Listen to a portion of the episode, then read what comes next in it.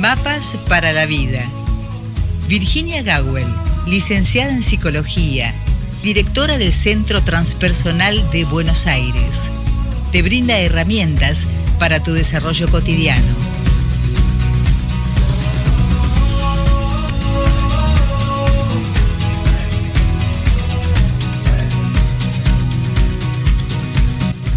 Y aquí estamos nuevamente, como ocurre cada semana, ¿no es cierto? Reencontrándonos con la licenciada en psicología Virginia Gawel, tal como lo anuncia, ¿no es cierto?, la presentación de este espacio, de esta columna.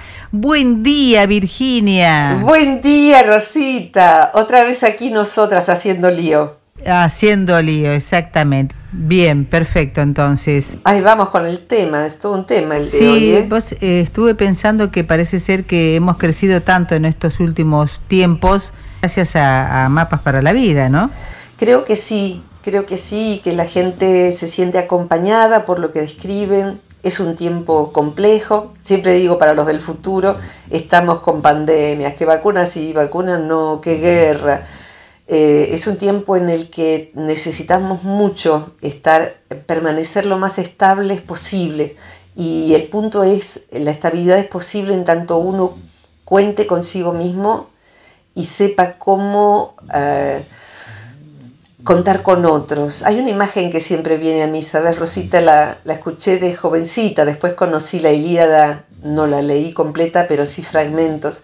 Hay un momento en que Ulises, que somos nosotros, los, viajeros, los que tratamos de hacer el viaje de la vida, eh, va pasando cerca de una isla donde las sirenas acababan con los marinos porque tenían un canto muy seductor y Ulises ya sabía que eso le iba a pasar. Entonces le pide a sus compañeros de navegación que lo aten al palo mayor del barco porque era el capitán, eh, cosa que hacen de manera tal que las sogas, el aferramiento al camino recto que representa esa vara, ese palo mayor del barco, el camino eh, sin desvío, es el que si nos aferramos a eso, curiosamente somos libres. Y la sociedad está llena de sirenas eh, que nos encantan para dejarnos hipnotizados y acabar con nuestro viaje. De manera que creo que estamos rodeadas en nuestros escuchantes de marinos y marinas que no renuncian a su viaje y que están, a veces somos un poquito el palo mayor por un rato, eh, que pueda ayudar que a que el otro se apropie de su libertad, que tiene que ver con el tema de hoy, Rosita. Perfecto. Eh, te comento que Sergio me acaba de corroborar que al aire sale limpito, perfecto. Buenísimo. Buenísimo, yo te escucho, vos me escuchás, está perfecto. Está todo bien entonces. Eh, Magda es la que participa en este caso, eh, haciendo esta, esta pregunta, ¿cómo crear nuevas emociones? Eh, quiero, contarle a la gente que, a nuestros escuchantes, que Magda está haciendo un curso en el centro y cuando hay preguntas así tan, tan interesantes de desplegar en un tiempo largo, lo que yo les pido permiso y les prometo, es desarrollarla más largamente en mapas para la vida. Así que eh, tenemos esta donación de Magda con su pregunta que creo que nos va a ayudar a todos a, a recorrer. ¿Cómo crear nuevas emociones? Me parece ya un título maravilloso, porque está dando por sentado cómo llegar a Roma significa que Roma existe. Entonces, cómo crear nuevas emociones da por sentado de que debe haber algún modo de crear nuevas. Me encanta ya la pregunta inicial, el, título de la pregunta. Exactamente. Despertar nuevas emociones para recorrer caminos nuevos y crear nuevos vínculos, dice Magda. ¿Cómo crear un cancionero nuevo? ¿Cómo despertar una nueva sintonía o vibración para resonar en una nueva obra?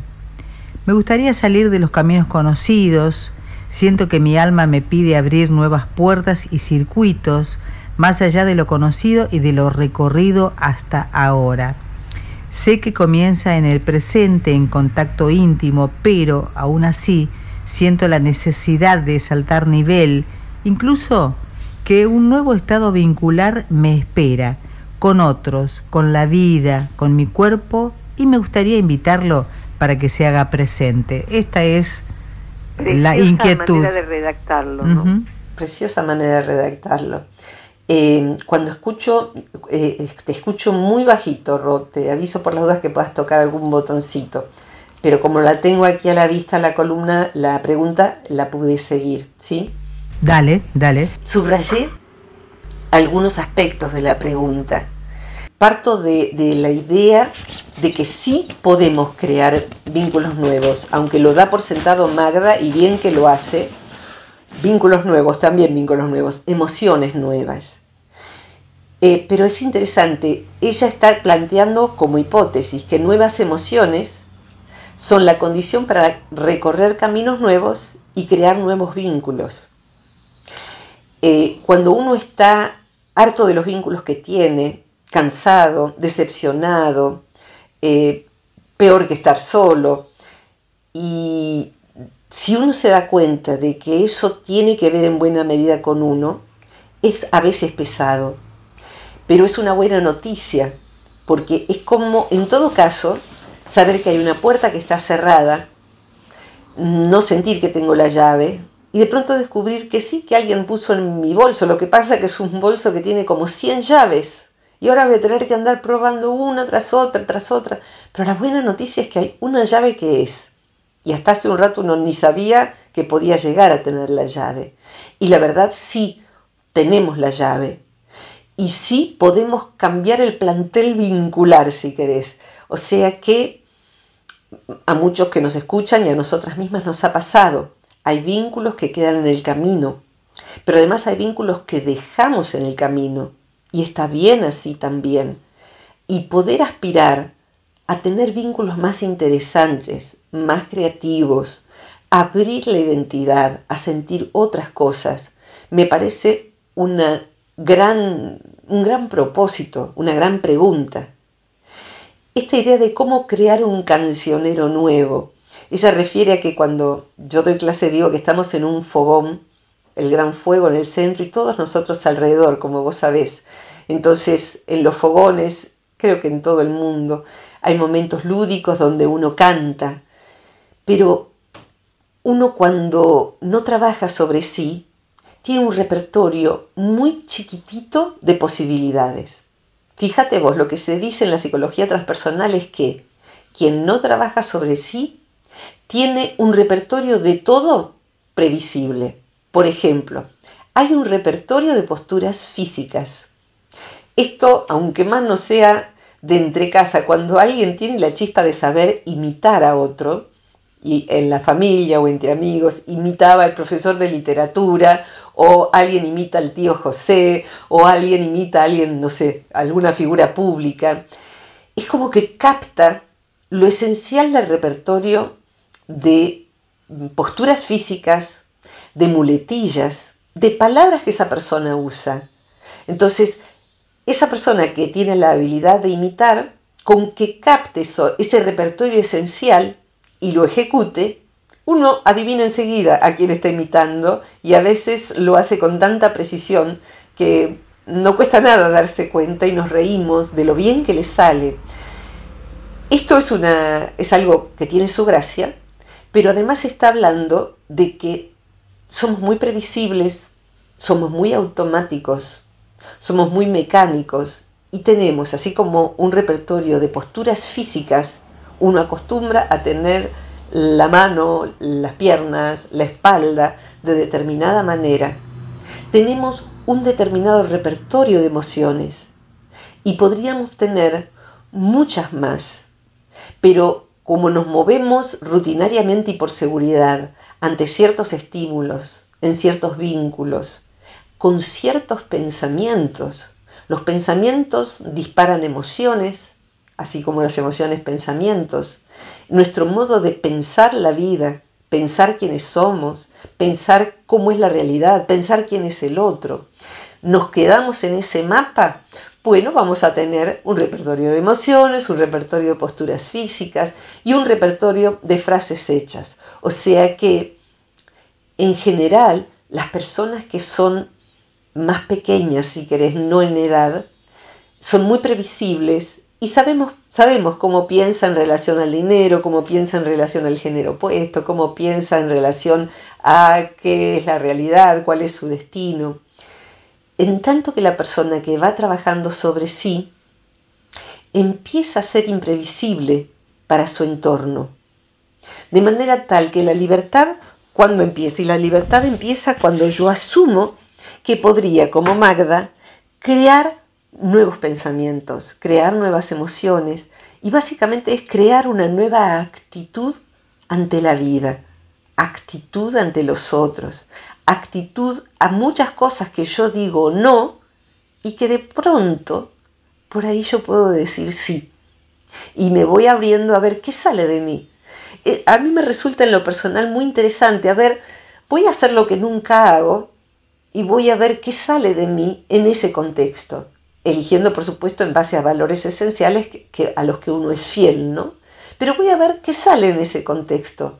Yo nunca fui a, no sé, una fiesta en una embajada y ahora me invitan. Y bueno, no tengo que ponerme, no sé ni cómo uno se mueve en esos lugares, me parecen tontos los cócteles y todo eso, pero bueno, es una...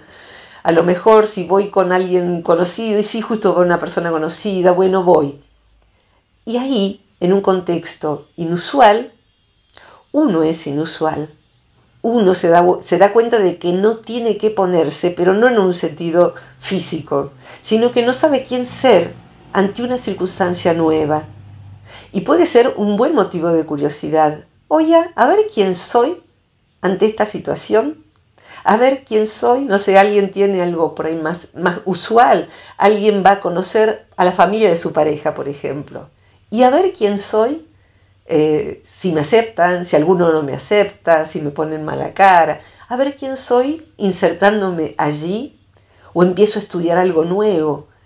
estudiar algo nuevo cambia el repertorio también de quiénes somos. A ver quién soy yo si voy a vivir a otro lugar, si viajo sola, o sea, si me expongo a lo inusual. Y antes de pedirte ayuda, subrayé aquí en color, ¿no? Porque me encanta cómo está el, redactado, ¿no? Siento la necesidad de saltar de nivel, incluso que un nuevo estado vincular me espera. Está muy lindo planteado. Saltar de nivel refiere a que todos nosotros tenemos un nivel de conciencia, un nivel de vivencia de nuestra sensibilidad. Inclusive a veces nos descubrimos teniendo emociones más primitivas, maneras de pensar más básicas y aspiramos a algo mejor. No nos sale del todo, pero practicamos, aspiramos. Y cuando eso sucede, en esa espiral, imaginemos una espiral como una escalera espiral eh, en la que uno nace en cierto escalón, pero trabajar sobre sí permite que si uno nació en el escalón 4, a lo mejor a mitad de la vida lo encuentra la vida en el escalón 25 y si sigue trabajando sobre sí en el 29. Y si no trabaja sobre sí, nace en el 5, evoluciona hasta el 7, se queda en el 8 mucho tiempo y ahí va a tener vínculos de nivel 8.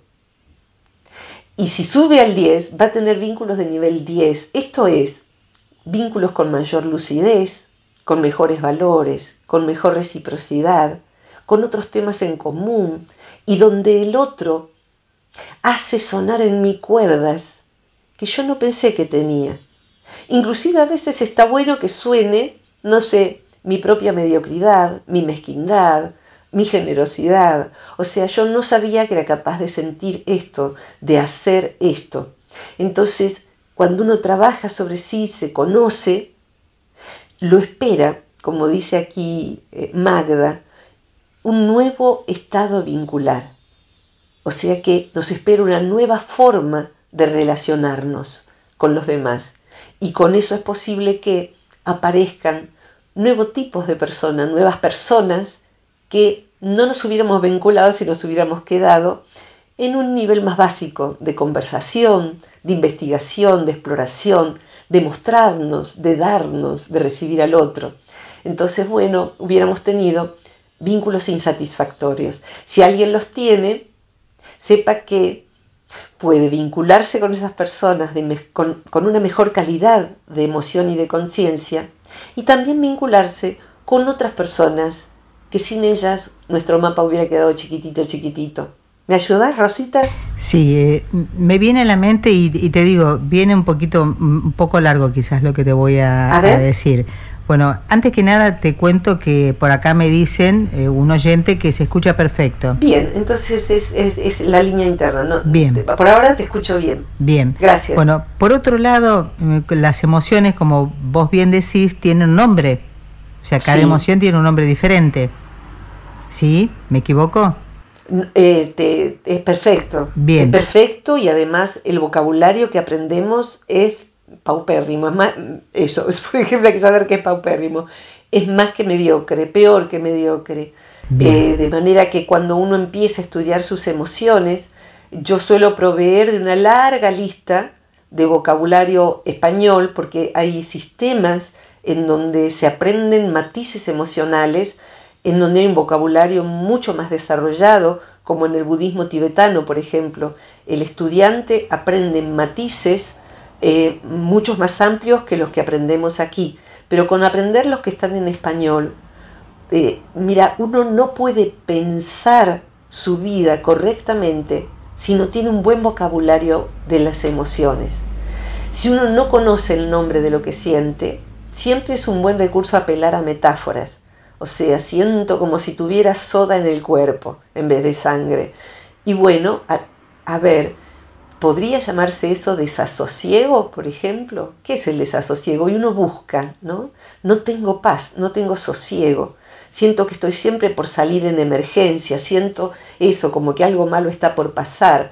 Bien, el como que algo malo está por pasar, como soda en la sangre. Eh, si no sabemos la palabra de lo emocional, distingámoslo con una metáfora. Y tener un interlocutor válido, alguien con quien hablar de lo que sentimos, casi siempre se da en la terapia, ¿no? Pero si no, a veces podemos crear esa circunstancia a través de nuestros vínculos cercanos. De hecho, invito y ofrezco en la página del Centro Transpersonal de Buenos Aires, a la derecha que dice próximas actividades, hay un mazo de cartas que se puede descargar gratuitamente que se llama Comunicario. Y se puede jugar con amigos, con alumnos, con pacientes, se puede jugar en línea, o sea, se puede jugar eh, por internet. Y uno ahí va adquiriendo vocabulario emocional y también va conociendo cosas del otro que el otro no sabía, o uno no sabía del otro, o el otro ni sabía que tenía dentro. Pero es muy importante lo que vos decís. La pobreza en el lenguaje es una pobreza en el pensar. Por eso la educación no solo es importante saber cuál es la capital de Bélgica, puede serlo, eh, saber sacar un, problema que antes se llamaba de regla de tres simples, de, tres simples es muy importante, eh, pero es muy importante la educación emocional, cómo se llaman las emociones y cómo propenden a funcionar. Y acá entonces está Magda haciendo una pregunta que responde a alguien aunque no conozco en profundidad a Magda, que ya han dado su paisaje emocional. O sea, ya vi, ya vi las cosas que siento y mm, hay como cierto, no sé si en Magda, pero hay veces en que uno está aburrido de ser uno mismo, tiene un hartazgo de sí. O sea que es como, la, ¿sabes que hay, hay una metáfora que es preciosa como metáfora? y se ha creado también como un símbolo, que es lo que llamamos en Argentina la calecita, en otros países el tío vivo, el carrusel, y uno sería el señor que sostiene la sortija, sortija es la de la suerte, ¿no? Sería, podría ser la conciencia testigo. Cuando uno se observa, empieza a ver una secuencia repetida, este repertorio del que hablábamos. O sea que uno dice, uh, mira una calecita, qué grande que es, cuántos animalitos. Entonces uno empieza desde afuera a decir, uy, mira qué lindo el elefantito, ay, qué lindo el caballito blanco. Ahora viene un autito, luego un avión, otro caballito, pero este es negro, sube y baja, qué lindo, un, un elefantito, un caballito blanco. O sea, empieza a ver que se repite, porque, porque hay un repertorio dentro de la calecita. Y bueno, ¿cuántas veces uno puede ver pasar la calecita sin que sea realmente aburrido? Puede uno aburrirse de sí mismo, pero lo que tiene que conocer es su repertorio. Y también correr el riesgo de, en ese movimiento que es la vida, decir, la verdad, me harté de estar en el caballito blanco, sube, baja, sube, baja, a ver, me voy a ir al avioncito.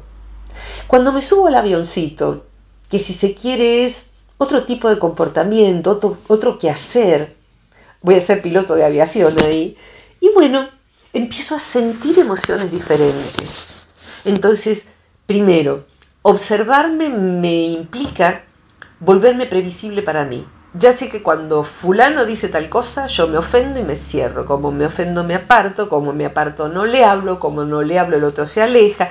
O sea, ya conozco esto. ¿Hasta cuándo yo quiero jugar a la ofendida? Yo prefiero decir a lo mejor, mira, para mí es tan valioso estar con vos.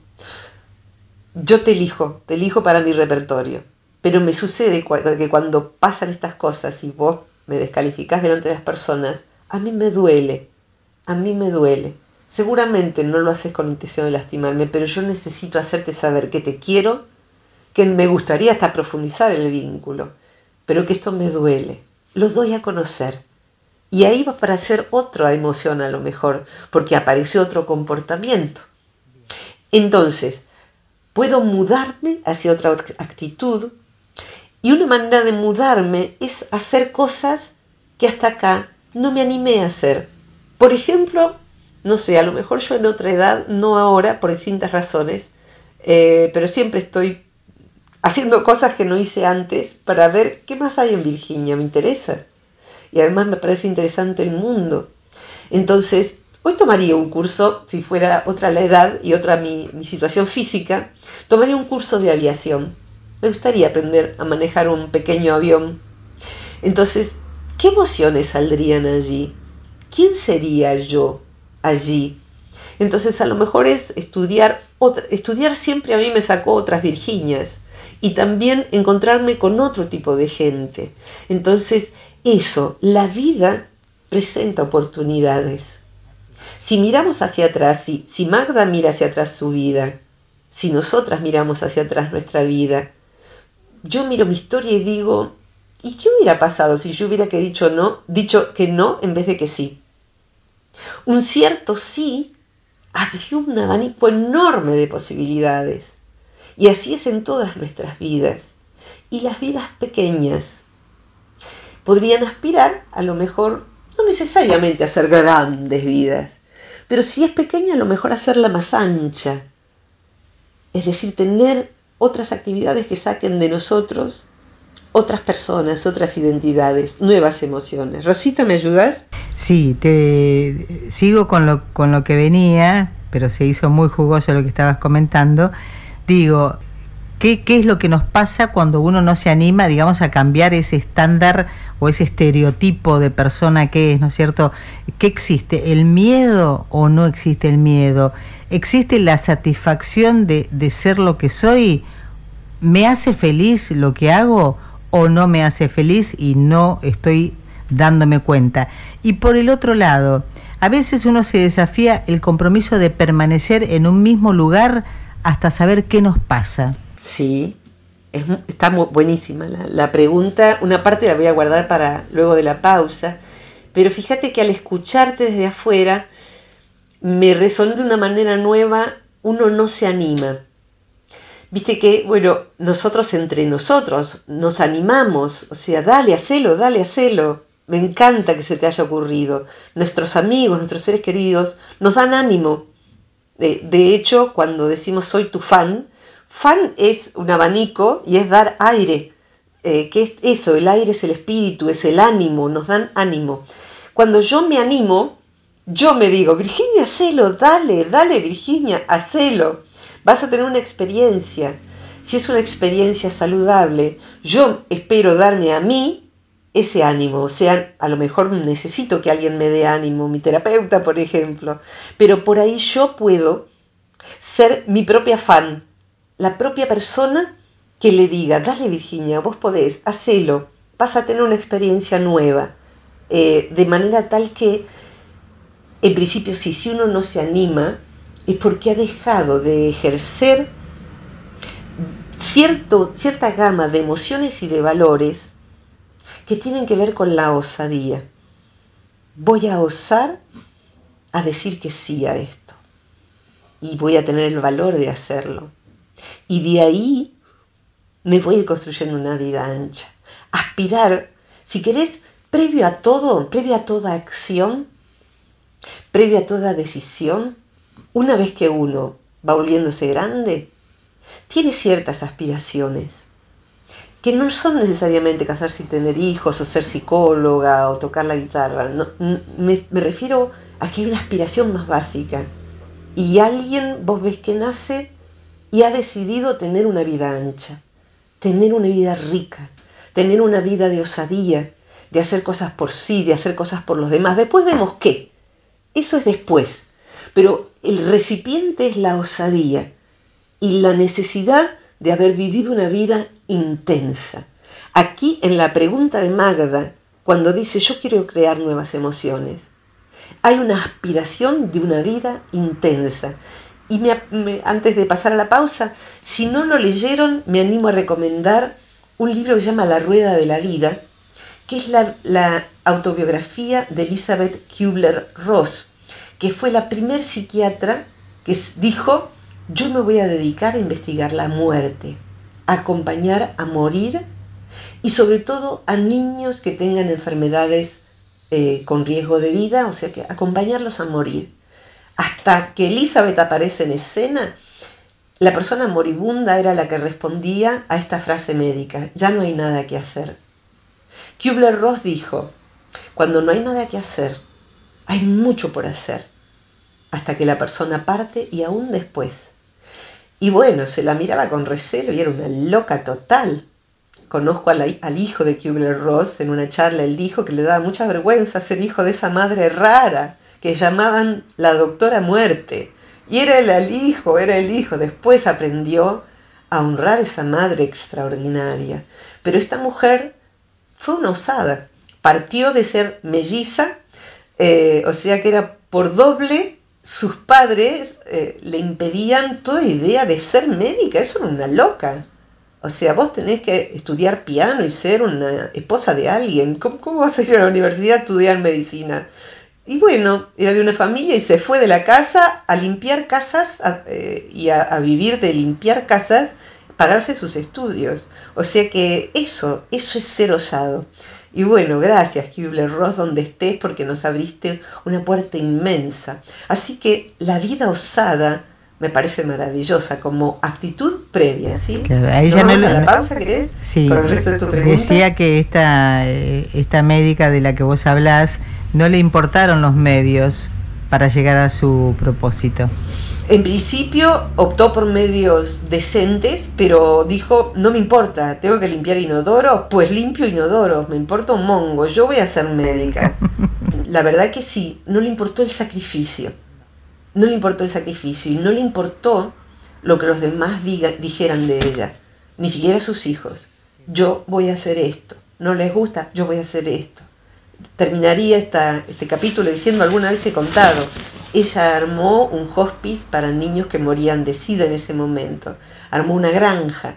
Y los vecinos dijeron, esto es peligroso, ¿Y por qué no la quemamos? Y quemémosla. La verdad que fue una osadía de las malas la de los vecinos. Le incendiaron la granja con niños y todo. Los pudo salvar. ¿Te parece que la, la sacaron de su objetivo? Por el contrario. Quien es osado toma lo el antagonista, o sea, el que dice no vas a poder, como una garantía, lo voy a hacer. Decime, decime que no voy a poder porque lo voy a hacer. Más o menos eso. Me voy a apoyar, haré palanca en eso. Lo voy a hacer. Cuanto más me digan que no voy a poder y que está mal hacerlo, lo voy a hacer. Eh, y acá tenemos una Magda que me parece que es de, de decisiones tomar más que de más tomar. ¿Vamos a la pausa? Dale, dale.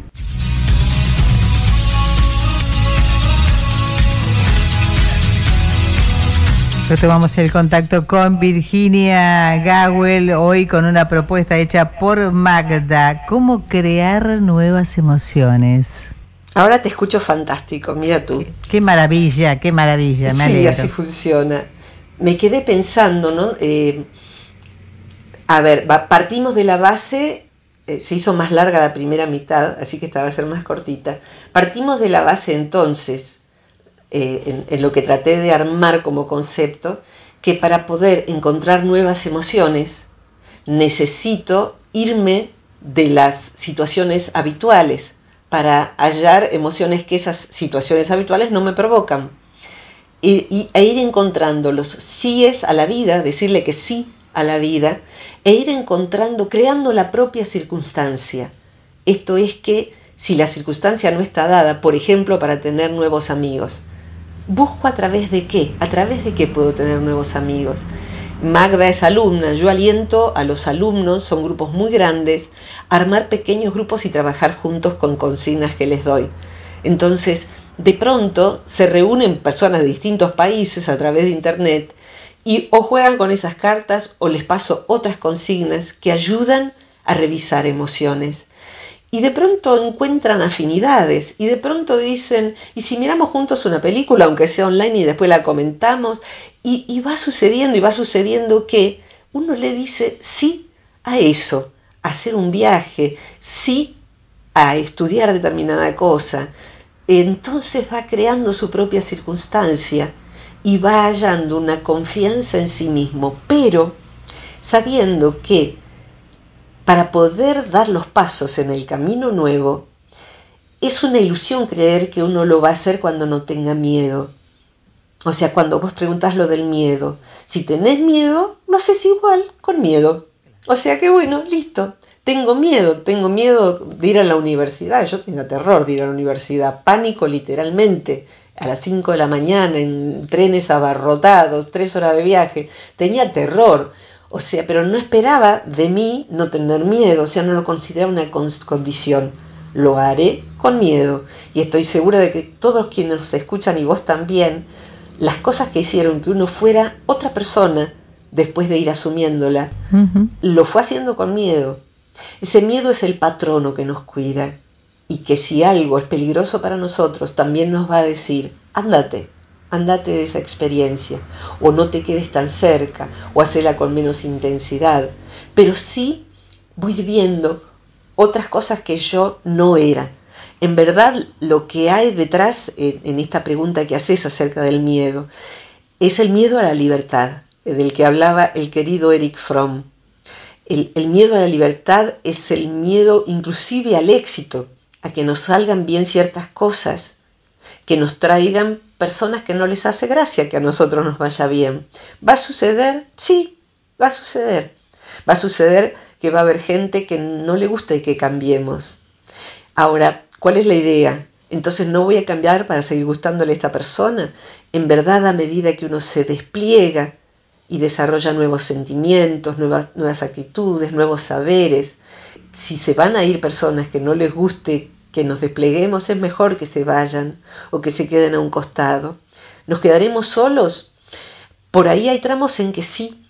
Bendito sea, bendito sea porque eso nos va a abrir espacio para otros vínculos que elijamos. Y también con personas del pasado nos vamos a poder vincular de nuevas maneras. O sea, creo que en la pregunta que está haciendo Magda cuando dice, incluso un nuevo estado vincular me espera, con otros, con la vida, con mi cuerpo. Y me gustaría invitarlo para que se haga presente, invitar a ese estado vincular, esa disponibilidad.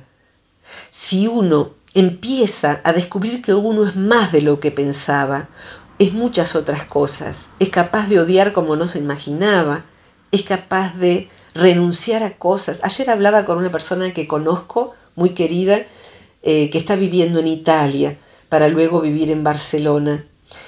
Y tiene lo básico para poder vivir en este momento, o sea, tiene apenas un trabajo, apenas lo mínimo, hasta que pueda conseguir más trabajo y demás. Sin embargo, dedicó el fin de semana a ir a un lugar de Italia donde se están recibiendo a los refugiados de Ucrania.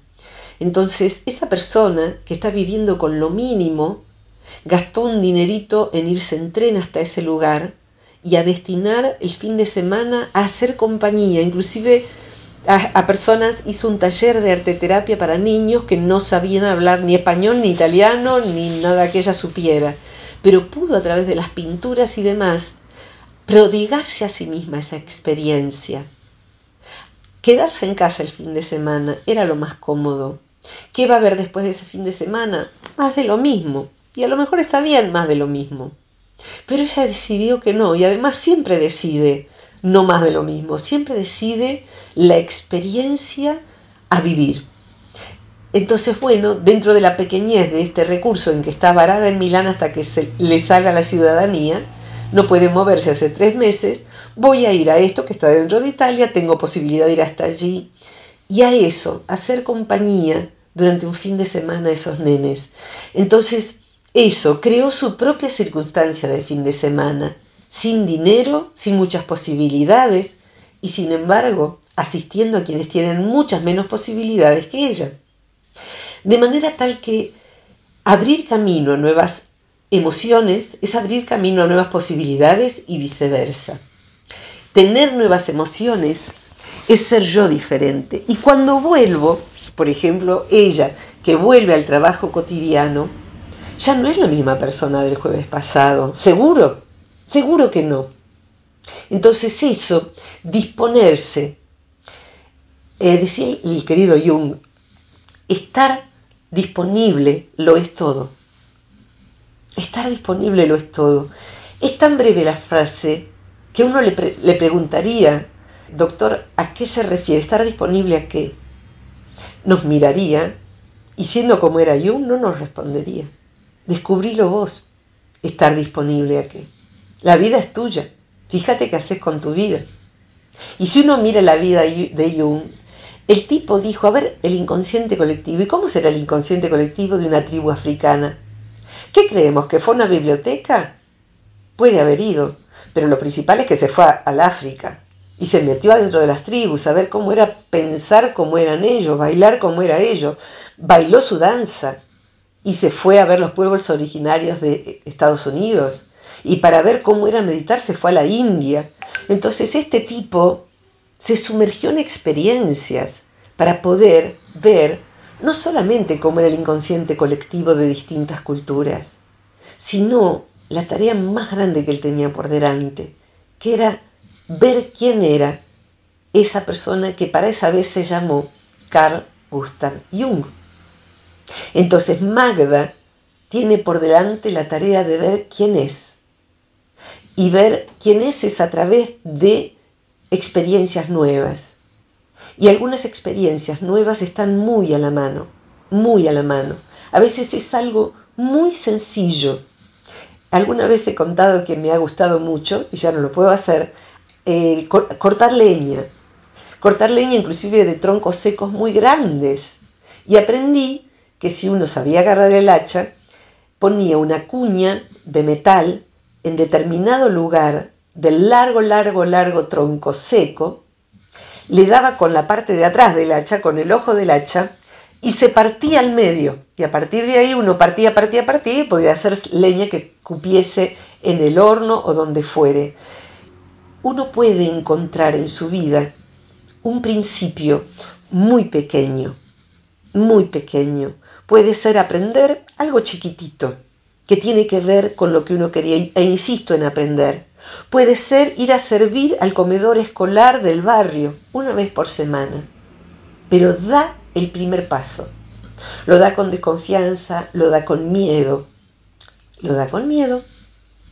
Y lo que va viendo es que ese dar el primer paso, porque todo se resume a dar el primer paso, por eso esto de que un camino de mil millas empieza con un solo paso, que dicen los chinos, no la sabiduría china. Doy el primer paso y conozco gente que nunca hubiera conocido. Y conozco cosas de mí. Yo que pensé que tenía paciencia, veo que me irrito. Yo que pensé que era estrecha de pensamiento, estoy teniendo amigos tan diferentes de mí. Y empiezo en ese conocer a otros, se abren nuevos mundos. Y por supuesto aparecen emociones nuevas, pero aparecen a partir de la actitud de abrirse y de estar disponible a equivocarse, tengo que estar dispuesta a equivocarme, tengo que estar dispuesta a tener antagonistas, sino enemigos, gente que me critique, encantada, un, temor a ser criticado es uno de los temores más grandes que el ser humano tiene, Rosita. Temor a ser criticado. Tengo que avisarle a todos nuestros escuchantes, lo serás igual. Hay un montón de gente que le cae es horrible. a, mí también me pasa. Hay un montón de gente que nos odia profundamente y con mucho fervor. Otro montonazo de gente que le caemos definitivamente mal. Esa va a hablar mal de nosotros. O sea, si eso ya está. Eso ya está en la cuenta. Dado, ya, ya está dado por hecho. Entonces, bueno, ya que de todos modos va a suceder, voy a hacer algo que me interese hacer. Y bueno, por lo menos cambiaré de público, va a haber otras personas y vamos a encontrar gente cada vez más afín. Es un tiempo difícil, entonces es un buen momento para ver quién soy yo. La vida obra como si fuera una tijera de costurera, una buena tijera bien afilada, yo estoy acá siempre rodeada de almohadones, ignoro de que están rellenos, algunos de distintas cosas, de lana, inclusive algunos antiguos, unos tristes almohadones de plumas de gansos de polacos, o sea, de cuando mis abuelos vinieron de Polonia, trajeron esas plumas que hoy no usarían, y otros de cosas sintéticas. ¿Cómo se sabe? La vida nos hace un tajo con la tijera. Y ahí vemos de qué estamos hechos. Hoy estamos todos tajeados. Veamos de qué estamos hechos. No nos asustemos a cerrar rapidito el tajo, porque a lo mejor encontramos una grandeza que nunca hubiese aparecido, una creatividad nuestra que nunca se hubiese manifestado y un valor para decir, a ver, ¿y yo qué quiero? Yo no quiero vivir más en una gran ciudad, yo no quiero trabajar más de esto, voy a hacer lo posible para cambiar de actividad, no quiero más tiempo perdido, voy a aprender algo nuevo. Entonces eso, voy pudiendo elegir con mis nuevas emociones, darme cuenta de que tengo actitudes rancias, vínculos rancios y una vida que huele a viejo, a pan seco. Yo quiero una vida humeante y cuando me muera quiero una vida con olor a pan recién sacado del horno. No quiero una vida seca. Así que bueno, a fabricarla desde ahora, aún con pequeños pasos, Rosita querida. Me encantó la propuesta de Magda. Muy, muy linda pregunta, muy lindo el modo. Y crear nuevas emociones. Me, me gustaría cerrar con esto, Rosita. Sí. Además de que los nuevos escenarios y las nuevas personas generan nuevas emociones, también podemos, con la vida exactamente tal como está, hoy a la tarde, ya la vida es como más o menos era ayer. Voy a tomar otra actitud. Crear nuevas emociones es responder de manera diferente ante la vida. ¿Qué quisiera yo ser? Yo quisiera ser más abierta, o yo quisiera ser más alegre, yo no quisiera hablar tanto, o no quisiera estar siempre callada. Bueno, empecé a hacerlo. William James, que es uno de mis ídolos de la, de la psicología, antes del 1900, decía algo que alguna vez he dicho en nuestra columna si usted quiere tener una nueva actitud, actúe como si ya la tuviera. O sea, yo quiero actuar como alguien seguro, como mi prima, que camina, entra a un lugar, mira, digna, pareciera ser una persona que sabe lo que quiere. Bueno, camina así, entra así. Y posiblemente lo que dice William James es que ante la actitud que hasta corporal es, acude la emoción. He hecho talleres como alumna y como docente de pedirle a las personas que se encorven y empiecen en la oscuridad, a apagar la luz, a caminar arrastrando los pies, la cabeza agacha, la espalda doblada hacia adelante. No pasa ni un minuto en que la persona sienta que la vida es invivible y su propia identidad insoportable.